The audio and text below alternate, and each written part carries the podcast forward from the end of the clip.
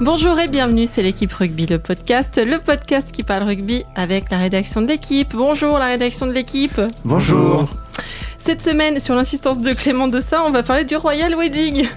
Alors euh, Clément, cette cérémonie, tu me parles Euh, très ému devant. Il a donc, gardé sa euh, chemise Il y, avait devant, Mike, était il, y avait, invité. il y avait Mike Tyndall, non? Oui. Voilà, ça fait absolument. un petit lien avec le rugby. Et je crois qu'il y avait même James Haskell, ce qui a, Johnny beaucoup, Wilkinson. ce qui a beaucoup déplu au, au Wasp. Enfin non, il y a eu un accord avec les Wasp. Enfin bon, bref, il pouvait y aller parce était blessé. Bon, voilà, il a mis son beau costume et il était présent. Voilà, bon bah comme c'est pas qu'une comédie romantique, euh, la vie, et que c'est aussi les barrages du top 14, on va, on va y venir. Des barrages so amazing qui ont vu euh, Lyon et Castres contre presque toute attente, privé de Toulon et Toulouse de dessert. Alors on va regarder du côté des vainqueurs pour se demander si Pierre Mignoni, le manager du Loup, est le meilleur entraîneur du top 14. Puis on va regarder du côté des vaincus et on cherchera les responsables de la saison ratée du RCT. Et euh, on finira en parlant des demi-finales, Montpellier-Lyon Lyon et Racing-Castres. Euh, On se demandera si les jeux ne sont pas déjà faits. On parle de tout ça avec les journalistes de la rubrique rugby de l'équipe. Euh, Clément Dossin, donc, bonjour Clem. Bonjour Kékri. Laurent Confistron, bonjour Laurent. Bonjour. Et Alex Bardot, bonjour Alex. Bonjour. Vous savez tout, alors c'est parti, flexion liée jeu. D'abord, et malgré des pressions que j'ai subies pour qu'on ne revienne pas sur vos pronostics de la semaine dernière, on revient sur vos pronostics de la semaine dernière. Dur Alex, c'est de l'ex. Euh, bah, vous aviez certes tous pensé que Toulon allait s'imposer facilement contre Lyon, mais vous aviez aussi quasiment tous vu Castres s'offrir le stade toulousain, Ah, donc voilà. euh, c'est pas mal. Hein Voilà, un C'était, euh, c'était pas fait tout de suite, euh, cette qualif du CO. Bah, elle était moins, disons, euh, su- elle est moins surprenante comme ça que celle de, de Lyon à Toulon. Mais effectivement, c'est un peu planté sur la qualif de Lyon à Toulon. Moi, le premier. Ok, bah, premier thème, donc très bonne nouvelle pour les journalistes. Le Lyon Olympique Université s'est qualifié. On va donc pouvoir faire plein de jeux de mots de... pendant une semaine de plus. On s'est déjà, on s'en est déjà donné à cœur joie ce week-end. hein. Ouais, vous avez été très très bien, très très bien. Le, le pilouri était. Celui-là, on l'avait pas, ouais. Ouais. était- était On l'avait très- jamais fait, je très crois. Autant la gueule du loup, etc. Mais le pilouri. Le euh, pilouri, là, pff, joli. Euh, parce que oui, le loup a mangé le petit chaperon rouge. Enfin, en l'occurrence, le gros chaperon rouge et noir. Euh, et si le loup y était, c'est parce qu'il a un coach qui a fait exactement ce qu'il fallait. Alors, la vie étant euh, ironique, c'est un coach 100% toulonnais qui a sorti Toulon. Je vous le wikipédiatise euh, rapidement. Pierre Mignoni, il a 41 ans, il est né à Toulon. Il a commencé sa carrière de joueur à Toulon. Il a terminé sa carrière de joueur à Toulon. Il a commencé sa carrière d'entraîneur à Toulon. Euh, ça, c'était l'époque euh, Laporte. L'ancien demi de mêlée international s'occupait des arrières. Il a donc un bouclier euh, de champion de France et trois étoiles de champion d'Europe sur son CV. CV, d'ailleurs. Euh, mais quand Bernard Laporte est parti, le président de Toulon, Mourad Boudjelal, ne l'a pas retenu, hein, on, va, dire ça pudiquement. Euh, il a donc filé à Lyon, qu'il a directement fait remonter en top 14. Euh, début de la, de la belle histoire, puisque deux saisons plus tard, le Loup atteint ses premières demi-finales avec un coach qui a passé tout, son bourra- tout son barrage. euh, Clément a hurlé euh, Debout Debout Debout Euh, Il n'a pas fait que ça, hein, il, a, il a vraiment géré ce barrage euh, hyper intelligemment, je crois, on, on peut dire. Il a tellement bien géré que est-ce qu'on peut le, le voir direct comme le meilleur entraîneur de, de top 14, euh, Pierre Mignoni, Clément? Bah, si, on, si on met d'un côté l'effectif dont il dispose et qu'on met de l'autre les résultats auxquels il parvient, euh, on peut penser qu'il est pas loin de euh, voilà d'arriver euh, effectivement à- au meilleur euh, au meilleur rendement euh, Mm. par rapport à, à, à la matière dont il dispose les joueurs. Euh, il a aussi euh, voilà un côté euh, bâtisseur euh, extrêmement intéressant. Ça fait maintenant trois ans qu'il a pris euh, les, rênes de ce club-là. Il l'a pris en Pro D2 et la progression est continue. Euh, attention, il y a encore pas si longtemps ici, on disait beaucoup de bien aussi de Patrice Colazo. On a vu comment ça s'était euh, achevé avec à peu près le même profil de, de, de bâtisseur et puis de d'arriver à dénicher des, des talents euh, ou à recycler des, des, des garçons revanchards. Donc euh, voilà, mais à l'instant T, oui, je pense que c'est euh, sans doute euh, le, si ce n'est le meilleur, l'un des euh, deux ou trois meilleurs euh, coachs en France. Euh, je reparlerai de stratégie peut-être un peu plus tard, mais euh, je voulais euh, aussi dire autre chose qui m'a échappé là à l'instant présent. Donc je passe la, la parole à mes petits camarades. Laurent, quel temps fait-il? Il fait très beau, très beau à Toulouse. sinon, pour en revenir à, Pierre Mignoni, oui, effectivement, c'est l'entraîneur à la mode du, du moment. Je pense que, mais effectivement, il y a 2-3 ans, c'était Urios. Euh, qui avait euh, fait monter Oyuna euh, en terminant premier du Pro D2, qu'il avait, qu'il avait amené en Coupe d'Europe, ils avaient terminé sixième la saison d'après, donc on parlait beaucoup de comme le meilleur entraîneur à l'époque. L'an dernier, effectivement, c'était plutôt Patrice Colazo avec ses résultats à La Rochelle. Cette saison, effectivement, si, si, on fait le ratio effectif résultat obtenu, je pense que Pierre n'est pas loin d'être le, numéro un. Ouais.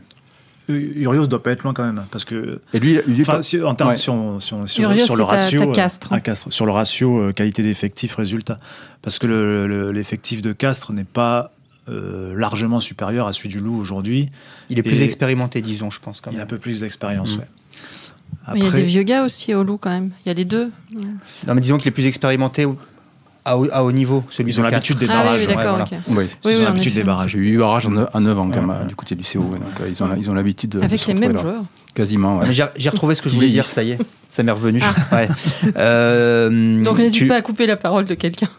Pardon, Alex, t'avais pas fini. non, non, non, mais c'était de rappeler aussi les, regrets de Boudjela de l'avoir euh, laissé partir. Je pense que Boudjela n'avait pas senti au moment où il l'a laissé partir en, 2015 le, la moelle, le, voilà, le, toute l'épaisseur toute de Pierre Mignoni. Il, le considérait comme un adjoint euh, et certainement pas comme ce, manager qu'il est devenu aujourd'hui. Or aujourd'hui, voilà, on se rend bien compte que euh, c'est c'est quelqu'un qui, qui a de l'étoffe, qui est euh, qui est plus qu'un euh, petit entraîneur euh, de terrain, qui est aussi qui a des qualités de, meneur d'homme indéniables, parce que quand on arrive à faire à, faire ce qu'il a fait ce week-end avec son équipe, c'est que les, mecs le suivent sans trop douter. Et, voilà, donc tout ça pour dire que pour que Boudjela se soit trompé il y a trois ans, enfin, c'est qu'ils le reconnaissent, qu'ils le reconnaissent là, c'est je sais pas si on, je sais même pas si on peut dire que le, résultat de Lyon aujourd'hui prouve que Boudjal s'est trompé. Parce qu'en fait, quand il était à Toulon, Pierre Mignoni, c'était euh, le technicien, on va dire, du staff, euh, du staff euh, du RCT, de la, porte. la porte. il avait le côté meneur d'homme, les grandes décisions, etc. Delmas s'occupait de la conquête et lui s'occupait de toute l'animation, les trois quarts, etc. Et là-dessus, il est hyper bon. Mais à l'époque, rien, ne, rien ne laissait penser qu'il était un manager possible, en puissance. Mais rien ne, rien ne dit non plus aujourd'hui que s'il avait pris le RCT, il aurait euh, réussi à, maintenir le RCT parmi les, écuries, qui, enfin, les finalistes possibles du top 14 ou de la Coupe d'Europe, qui ne sont pas depuis, en, tout cas, en, tout cas cette saison. Donc, donc je ne sais même pas si on peut dire ça. En tout cas, ce qu'on peut dire, c'est que ce qu'il a fait à Oulu, euh, il a réussi à, il a trouvé un club dans lequel il a mis, il a réussi à mettre sa patte qu'il aurait peut-être pas réussi à faire à, à, Toulon. Au Loup, il a eu euh, les mains libres sur le recrutement, il a bien, il a bien joué les coups, il bâtit. Moi, je trouve que là aujourd'hui, il manque un truc euh, au Loup, mais c'est quelque part assez logique par rapport à leur effectif. C'est je trouve pas leur jeu hyper emballant quoi. C'est mm. c'est là ce week-end ils ont, ils ont eu avant tout une grosse défense, mais sur la sur la saison dans l'ensemble, c'est pas l'équipe, c'est pas La Rochelle de l'an dernier avec Colazo et Garbajosa, ou enfin de l'an dernier de la saison, oui, de la saison passée, qui était euh, qui avait un jeu hyper positif, hyper offensif. Euh, là, on n'est on n'est pas encore là-dedans. On y sera peut-être un jour.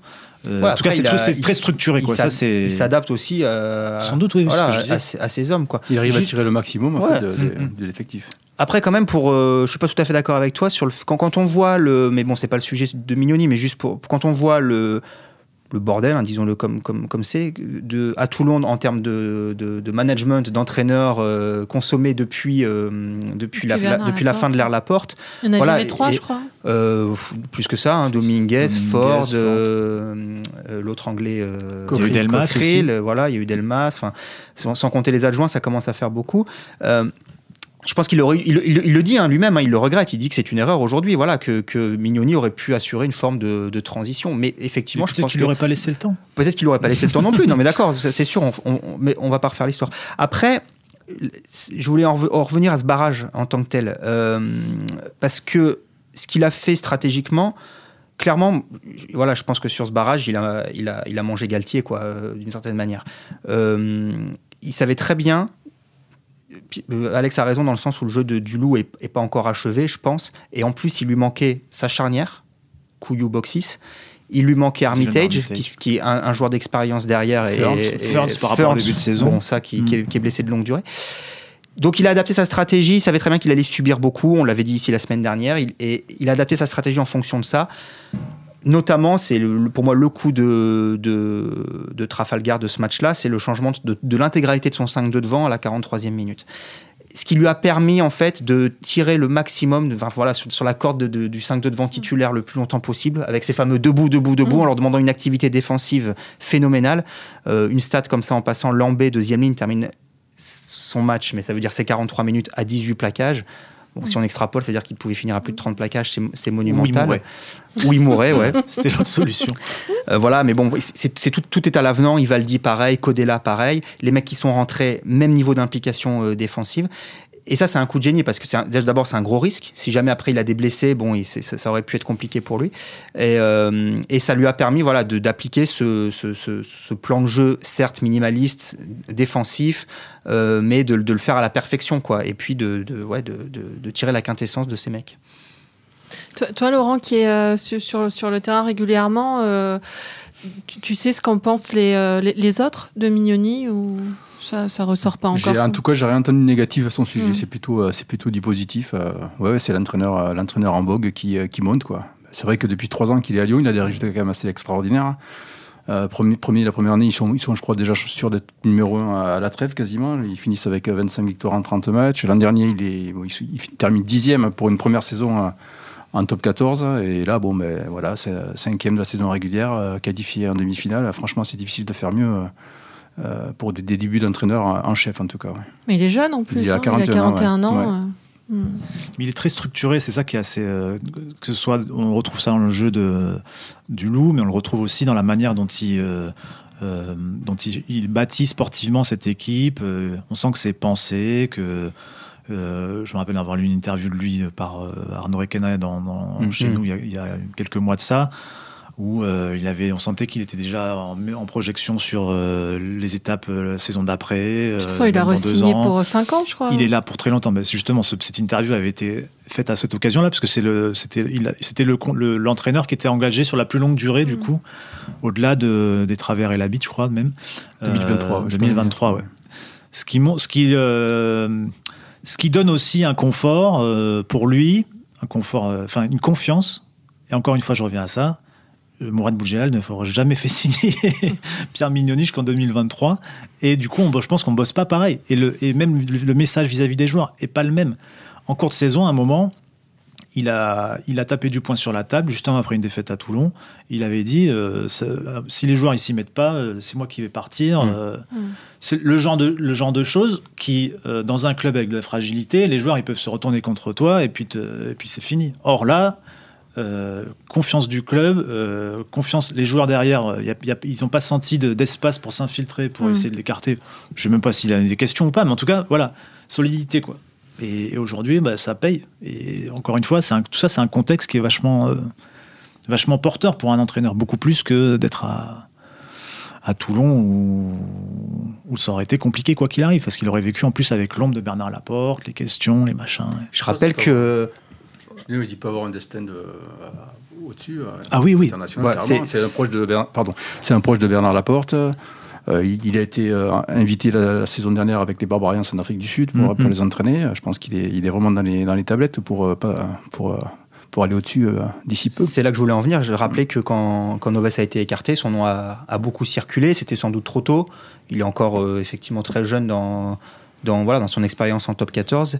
Euh, il va falloir aussi voir comment il va digérer la saison prochaine avec la Coupe d'Europe à gérer en plus. Ça, c'est, euh, on a bien vu à La Rochelle que ça avait été quelque chose de compliqué. Euh, donc, donc voilà. Petite anecdote, justement, tu, tu, tu parlais Alex du fait qu'il avait prolongé longuement. Arnaud Requena, qui était donc à Toulon vendredi soir, lui a dit mais t'as signé 5 ans, maintenant une, une demi-finale, tu vas, qu'est-ce qui se passe? Tu vas signer pour 10 ans et bon, il a, il, a, il, a, il a pris ça à la rigolade, Mignoni, et il a rappelé justement l'exemple de Colazo, puisque Colazo aussi avait signé sur une longue durée à La Mhm. Rochelle. On a bien vu que ça ne l'avait pas empêché de, voilà, de, d'exploser, euh, enfin en tout cas la- l'alliance La Rochelle-Colazo d'exploser en vol euh, ces dernières semaines. Donc euh, voilà, on- rien n'est gravé dans le marbre, mais c'est sûr que Mignoni construit euh, plutôt bien son début de carrière d'entraîneur. Ok, vous en avez parlé beaucoup là de, de Toulon, on va, on va y passer. Euh, après s'être fait éliminer en quart de finale de Champions Cup au Munster, c'était? Oui, pas, au Munster. pas révisé. 29. Euh, joli. Les Toulonnais se sont fait éliminer en quart de finale de top 14 chez eux, cette fois euh, 19-19. Euh, le Loup qualifié au nombre d'essais, 2 contre un seul pour Toulon, qui est pourtant la meilleure attaque de la phase régulière. Toulon est sa pourtant euh, meilleure ligne d'attaque de toutes les galaxies, hein, Mhm. on, peut, on peut dire. Euh, après le match, euh, Mourad Boudjelal, le super-héros de la petite phrase, est apparu tellement calme que c'était un petit peu flippant. Euh, C'est suspect. Pourtant, il y avait de quoi avoir envie de tout casser chez soi, puisque c'est la pire saison du Oh, RCT depuis 2011. Mais non, c'est un président abattu qui a pointé une responsabilité collective, qui a même conforté le staff. Alors, c'est quand même l'occasion de rappeler que quand un entraîneur est conforté par son président, il n'est pas rare qu'il prenne un coup de rap euh, dans, dans les, dans les 15 jours. Ça, ça vient du foot. On va Ouais. voir si ça va tenir dans le rugby. Ouais. Si, ça, si ça peut s'appliquer dans le rugby. Ouais, D'autant qu'il est conforté avec une, jolie pierre dans le jardin, on en reparlera après. mais- C'est ça. je te euh, conforte, mais bon, quand même, euh, je suis pas très content de ce que tu as fait. Vous, messieurs, la, respons- la responsabilité collective, vous, vous achetez ou on peut tout de même pointe- pointer du doigt des, des responsables euh, Alex, cette saison a jeté à la poubelle, comme a dit Mathieu Bastaro, c'est la faute à qui, selon toi? Euh, je pense que la responsabilité est collective. hein, Parce qu'elle elle est forcément collective à Toulon, où le, le président euh, s'occupe euh, largement du recrutement. Mm. Donc ça, c'est une première chose. Après, techniquement, euh, je pense que euh, il y, a- des choses intéressantes dans ce qu'a réussi Toulon cette saison, mais en même temps, il y a tellement de creux dans leurs matchs, euh, entre leurs matchs ou au sein même de leurs matchs, que c'est qu'il y a forcément un problème de, de transmission, de compréhension du message, de euh, de- d'analyse des matchs, peut-être d'ambition, parce que c'est la question de Boudjal, c'est est-ce qu'on n'est pas, est-ce qu'on, est-ce qu'on joue pas trop, est-ce qu'on joue, est-ce qu'on joue, un, est-ce qu'on joue pas un jeu qui ne correspond pas à, à- Oui, c'est ce qu'il a dit à, à la fin, du dont, Bah dont- dont ouais, ouais, c'est- tu voilà. parlais, Clément. Et après, il y, a la, il y a la question aussi, je pense que si on reprend le quart de finale du Munster, euh, qui est la- le premier échec euh, de la saison, il y a le. Il y a une responsabilité des joueurs aussi. Il y a eu des, bêtises euh, phénoménales sur ce match-là. Ce qui est marrant au final, c'est que Toulon, qui, a énormément marqué cette saison, euh, est éliminé de la Coupe d'Europe et du top 14 sur les mêmes scénarios, en créant beaucoup d'occasions, mais en ne marquant pas, en mettant pas les occasions au fond. Et voilà, ça montre qu'il y a, du chemin à faire euh, pour qu'ils maîtrisent leur, jeu. Le coupable numéro un, ça reste Chris Ashton quand même. sur le dernier match. hein. Non, mais voilà, non, mais. Il a, Non, mais il a c'est- merdouiné euh, Ouais, deux ballons d'essai. C'est une boutade, mais voilà, et il, il- ça arrive au pire moment. Il, il fait l'en avant qu'il fait jamais. Il a marqué 23 essais cette saison, c'est monumental. Et le, le- certainement le plus facile des, des, des 24, c'est- puisque ça, ça devait être le 24e, il dégueule le ballon dans l'embut. Donc, euh, donc euh, voilà. Euh, bon, après. Galtier a bon dos de rappeler que oui, euh, et, et s'il y avait, il devait y avoir trois essais, blablabla. C'est vrai, ils ont archi dominé ce match. Et s'il y avait Alf Penny Et, et s'il y avait Alpeni.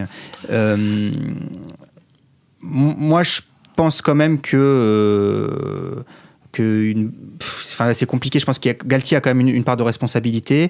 Euh, sur la saison, euh, effectivement, il y avait des choses qui étaient très très séduisantes. Je suis le premier à avoir pensé que Toulon serait champion de France. Euh, voilà, il y, a, une semaine, euh, j'étais persuadé qu'ils étaient partis sur cette lancée-là. Le match contre Castres avait été vraiment extrêmement impressionnant et, euh, je pensais qu'ils avaient finalement trouvé le truc sur la durée d'un match et que ça pouvait euh, faire beaucoup de grabuge en phase finale. Mais là, ouais, je, disais que Mignoni l'a mangé euh, stratégiquement. Euh, je parlais d'un remplacement de Jenny de Mignoni. Et à l'inverse, j'ai pas très bien compris la gestion de la charnière de, Galtier sur ce match-là. hein. Euh, il sort Escan des Bello. C'est vrai qu'ils étaient dans le dur, mais il les sort juste après qu'ils qu'ils aient enfin pris le score. Il fait rentrer Trindu qui revient de blessure qu'on n'a pas vu depuis euh, plus d'un mois, euh, dont on sait qu'il est quand même euh, fragile cette saison, Mhm. pas que physiquement, hein, c'est-à-dire qu'il a, il a voilà, la, la merdouille du Munster, elle, est- elle- elle lui est notamment imputable. Euh, il fait pourtant pas une mauvaise rentrée, mais il se reblesse. Enfin voilà, il y a des choix qui m'ont paru un petit peu étonnants. Quant à Boudjelal, euh, euh, mais c'est ce que tu disais Alex ce midi, et je pense que tu as raison. voilà, il a, il a, il a beau jeu de vouloir réclamer euh, voilà, un, un jeu euh, musclé, euh, euh, Qui aux au hormones, mais qui correspond à l'histoire du RCT, Mm. mais est-ce qui correspond à l'effectif actuel du RCT Qui l'a construit. Or, l'effectif actuel du RCT, euh, voilà, la Cafia, c'est un super joueur, mais la Cafia, c'est pas. euh, C'est pas Rosso, c'est pas, pas euh, Rosso ou, ou, euh, ou Juan Smith ou, ou des joueurs comme ça, quoi. Donc, euh, bah, il faut se poser aussi les, les bonnes questions. Je pense que Galtier, avec l'effectif qu'il avait, a fait de belles choses. Ah oui, la force du RCT aujourd'hui, c'est de- plutôt plus derrière que, que devant, c'est sûr. Mm. Mais de manière générale, j'ai du mal, moi, personnellement, à sur la saison du, du RCT. euh, là, cette saison, Euh, ils ont effectivement gagné pas mal de matchs en saison régulière, mais souvent contre des, des adversaires Faible. hein. qui profitaient du déplacement à Toulon pour faire tourner l'effectif. En Coupe d'Europe, ils ont eu la chance de tomber avec le, le club italien. Bon, sans vouloir les, les dénigrer, bon, c'est toujours plus facile quand même de, de se qualifier euh, dans ces conditions-là. Après, ils perdent effectivement le- le- le- leurs deux matchs de phase finale, finalement, ça. contre le Ce que tu Munster. retiens, c'est ça. Mm, mm. Et c'est ce qu'on retient au, au final. Quoi. Donc c'est compliqué. Ouais. Mais je pense que les responsabilités sont euh, évidemment à partager entre euh, le président, l'entraîneur et les joueurs. ouais. Première saison sans demi-finale pour le RCT depuis 2011. Ouais. Donc, c'est un vrai échec. euh, pour l'intégralité du club, pour Galtier aussi, c'est sûr que c'est certainement pas la première saison qu'il avait envisagée. Je le revois encore euh, le sourire euh, aux lèvres euh, en conf de presse la semaine dernière en disant ça y est, euh, c'est maintenant que tout commence et qu'on va voir, euh, qu'on va voir ce qu'on va voir. Et, et voilà, il, il disait qu'ils étaient sans doute plus forts que jamais euh, euh, de- par rapport à, l'intégralité de leur saison. Donc, euh, bah, patatras quoi. Et on va voir si ces prochains jours le calme de Boudjelal se, se maintient. RCT n'a plus rien gagné depuis le départ de Pierre Mignoni finalement. C'est ça. Ah oui, voilà. 2015, euh, c'était la dernière Coupe d'Europe, hein, 2015, Ouais, c'est c'est ça. ça. ouais. Contre qui? Alors, euh, moi, je ne m'en souviens pas. Des trous de mémoire. On dira pas tu étais de Clermont. Euh, bon, bah, c'est tout. On a fait le tour du RCT, les gars Oui. Alors, on passe au dernier thème, les demi-finales. Ce week-end, tout le monde chez Jean-Michel Aulas. Et oui, cette année, c'est du stade de l'Olympique lyonnais, répondant au nom romantique de Groupama Stadium, que sortiront les deux finalistes du top 14. Euh, vendredi 21h, Montpellier jouera contre Lyon. Euh, Lyon joue à Lyon, mais vu ce que ça a donné de recevoir euh, ce week-end en on peut difficilement dire que c'est un atout. Et samedi, à 16h45, le Racing sera opposé à Castres. Alors, euh, certes, entre la finale de Champions Cup et les barrages, Montpellier n'a pas joué depuis le 5 mai. Certes, le Racing doit digérer sa défaite en finale de Champions Cup, mais quand même, Laurent, sur le papier, euh, il semblerait qu'il n'y ait pas photo. Non, le 2 juin au Stade de France, euh, ce sera Racing Montpellier. Les, les jeux sont faits. Allez savoir. Moi j'ai Ouais, des pronostics si vous voulez, je suis super balèze. La logique voudrait que ce soit ça, mais bon, euh, je pense que les Lyonnais ont montré qu'ils euh, qu'ils- qu'ils pouvaient rivaliser avec n'importe qui. Même là, ils ont quand même, euh, ils, ont- ils auront eu à peine une semaine pour préparer leur, leur match, alors que les Montpelliérains sont au repos depuis trois semaines. Mais allez savoir, peut-être que ça va, ça va se jouer en défaveur de, des euh, D'autant que Montpellier, je suis pas sûr qu'ils aient préparé euh, un match contre Lyon. En fait. Non, c'est possible, oui. Ils ont dû être surpris comme un, petit peu tout le monde. Quant à l'autre demi-finale, Racing euh, Castres, euh, ben, les Castrés, pareil, à Toulouse, ils ont fait un super match. Euh, là, pour le coup, ils auront aussi une semaine mobilisée sur le deuxième match. Euh, président et l'entraîneur ont dit que ce n'était qu'une étape, Toulouse, donc ils sont vraiment, je pense, euh, focus sur ce- cette demi-finale contre le Racing qu'ils connaissent bien. Ça sera la cinquième fois qu'ils se joueront cette saison. La balance est côté Racing, puisqu'ils ont gagné trois fois sur, euh, sur quatre. Donc, euh, Et qu'ils auraient dû gagner la quatrième Ouais, fois aussi exactement, si ouais. Thomas n'avait pas lâché un ballon dans le but. dont les deux fois en top 14. Mais bon, euh, voilà, il manque du monde quand même au Racing. hein. Il y a, bah, je ne sais pas avec quel ouvreur ils vont, euh, sûrement mais bon, voilà, il n'y a pas Lambi. Carter est un peu juste. euh, Ils ont, pas, ils ont plus Machno, ils ont perdu Ryan sur une deuxième ligne. Euh, Bon, euh, je pense que pour moi, c'est la demi-finale en tout cas, en tout cas qui s'annonce la plus indécise euh, des deux. Quoi. Hmm. Alex, t'es d'accord? Euh, même l'autre, en fait, je la vois un peu indécise parce que euh, il y a aussi une leçon du week-end qu'on n'a pas abordée, c'est que Toulouse et Toulon avaient fait tourner pour la 26e journée du top 14 et que les, deux équipes sont arrivées sur les barrages avec trois semaines, de, trois semaines sans, avoir, sans avoir joué. Et les deux équipes sont sorties. Et Montpellier se retrouve dans la même situation, c'est-à-dire euh, va jouer euh, avec après trois semaines de Mhm. repos. Et le- la question du rythme, elle est, euh, elle est importante. Je sais qu'à Toulon, par exemple, euh, ils se posaient la question après, avant, avant le match contre Pau, la 25e journée, ils se disaient euh, qu'est-ce qu'on fait? Est-ce qu'on envoie notre équipe dans, dans un dernier galop d'essai, on va dire, avant le barrage, ou est-ce qu'on met tout le monde au repos? Comme ça, on est sûr de ne pas avoir d'autres blessés comme Issa. Et ils savaient que c'était un pari. Les deux, dans les deux cas, ils savaient que c'était un pari. Eh ben, ce- c'est paris perdu. Je pense que ça a un peu joué.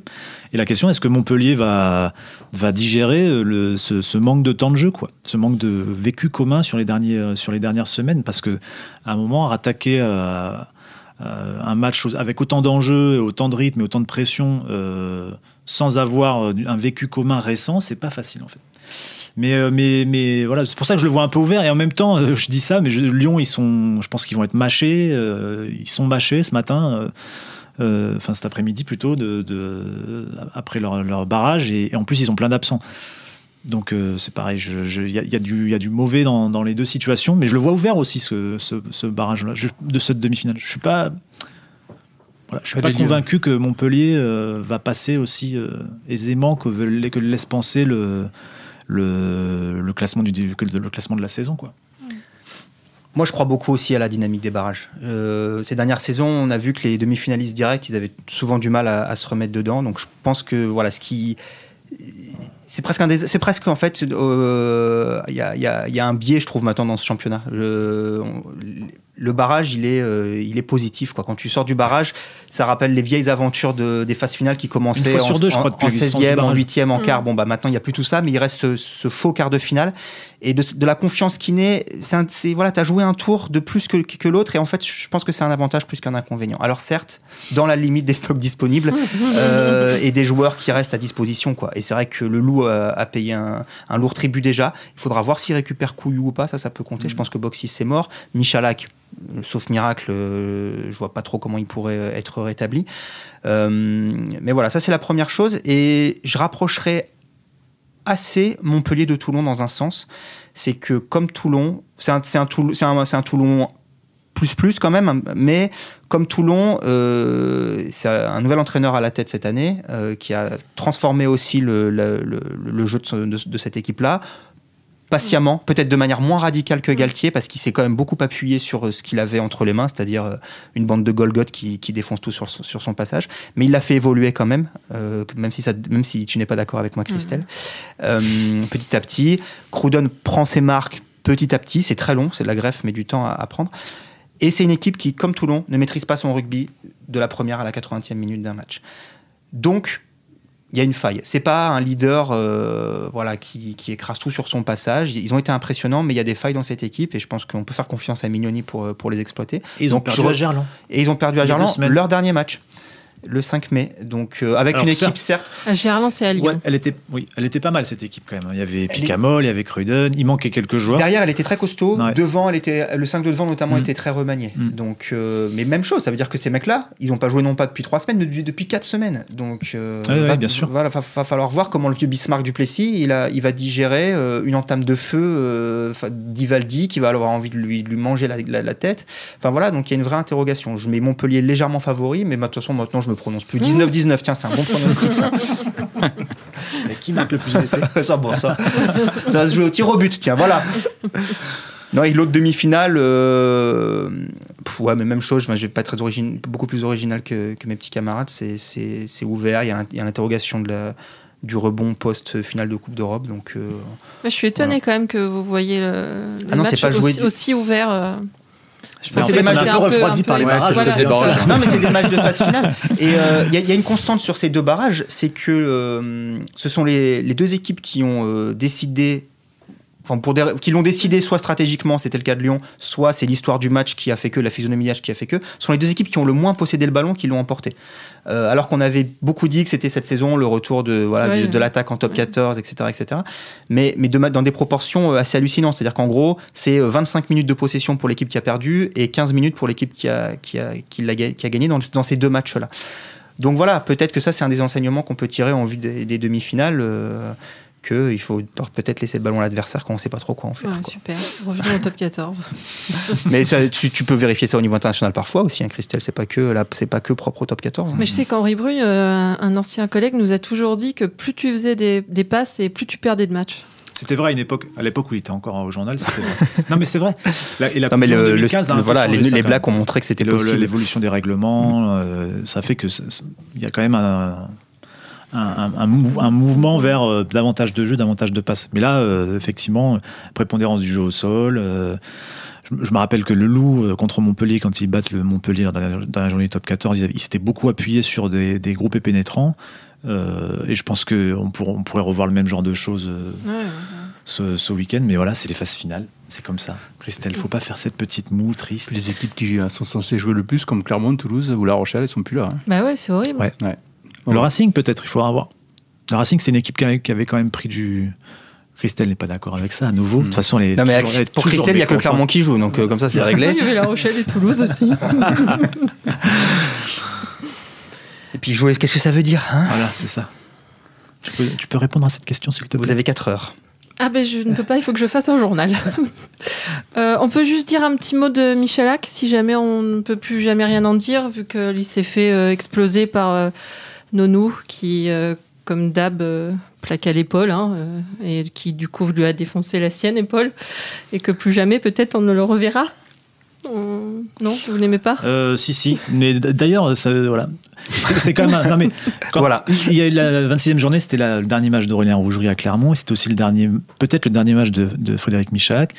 Et euh, il y avait eu beaucoup, beaucoup, euh, médiatiquement, il y a eu beaucoup d'échos autour de Rougerie qui était mérité. Et en fait, j'étais assez surpris parce que je me disais, mais, mais- mais Michalak, quand même, c'est peut-être son dernier match. Et je pense que Michalak a un poids dans l'histoire du rugby français euh, assez, euh, je pense, un peu plus important que celui d'Aurélien Rougerie, même si l'histoire n'est pas la même.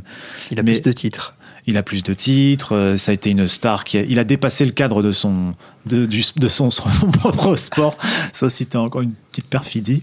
Euh, mais bref, euh, si s'il a joué son dernier match ce week- ce week-end et qu'il s'est sorti sur une blessure comme ça, c'est C'est moche. c'est c'est moche parce que c'est on peut discuter enfin on peut discuter de son poste de est-ce que c'était un, immense joueur ou pas est-ce que c'était mais il, a- il aura en tout cas marqué euh, marqué son époque et puis il a, il a duré quoi Cette, ac- cette action-là elle me donne surtout envie de débattre, de, Mm. de, de légiférer sur. euh, voilà, je le pense. la règle existe c'est ça le Non, truc. mais c'est, je, pe- je pense au plaquage de Koubriachvili sur euh, Trinduc il y a, il y a un mois. Enfin, je veux dire, voilà, c'est, c'est des attentats, quoi. Mais Euh, maintenant, il les blesse, les gars. en mais faisant à partir ça, du moment euh, où l'adversaire sort, ça doit être, enfin, c'est, carton rouge, quoi. rouge. Et même, puis même si on voilà. attend la sortie, à un moment, c'est c'est presque. euh, Aujourd'hui, on voit qu'il y a des blessures sur, ces- sur, sur, ce- sur ces choses-là, donc c'est quasiment aussi dangereux que mettre un coup de poing. Mais bien sûr. ouais. Donc, euh, sanctionnons ça comme si on sanctionnait un coup de poing en, euh, euh, en commission de discipline. Euh, Ouais, les gars ont arrêté de mettre des coups de poing, peut-être qu'ils arrêteront Sauf jeudi claquer Faut qu'il met une claque, quoi. Euh, Dans le foot, souvent, sous- le mec qui blesse quelqu'un comme ça sur un attentat, eh ben, il purge la, la suspension jusqu'à ce que le, le joueur euh, revienne. quoi. Je crois que Nounou a arrêté sa carrière. Quoi.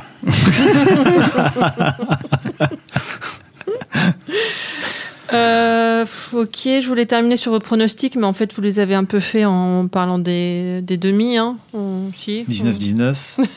19-19 vendredi soir et 18-18 samedi après-midi.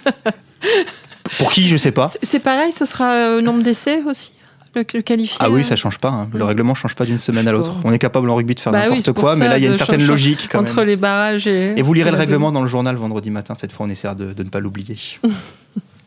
si c'est Castres-Lyon en finale, en tout cas, alors là, Ouais. Ça, ça valait une côte parce que ça c'est clair. Je voudrais juste dire quand même, faire un énorme mea culpa aussi, parce que de toute façon on se trompe sur tout. Donc, euh, mais on avait, fait, on avait fait la côte des équipes à la lutte pour la phase finale, genre euh, un mois et demi avant la phase finale. Et Castres et Lyon étaient ceux à qui on donnait le moins de chances d'atteindre les, les barrages. Et résultat des courses, ils sont en demi et ils seront peut-être en finale la semaine prochaine. Mais c'est la euh, glorieuse incertitude C'est du ça, sport. exactement. exactement.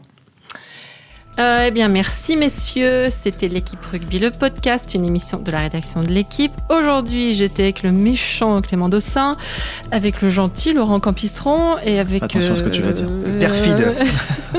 et avec le, le- le joli Alexandre Bardot. Tout bronzé.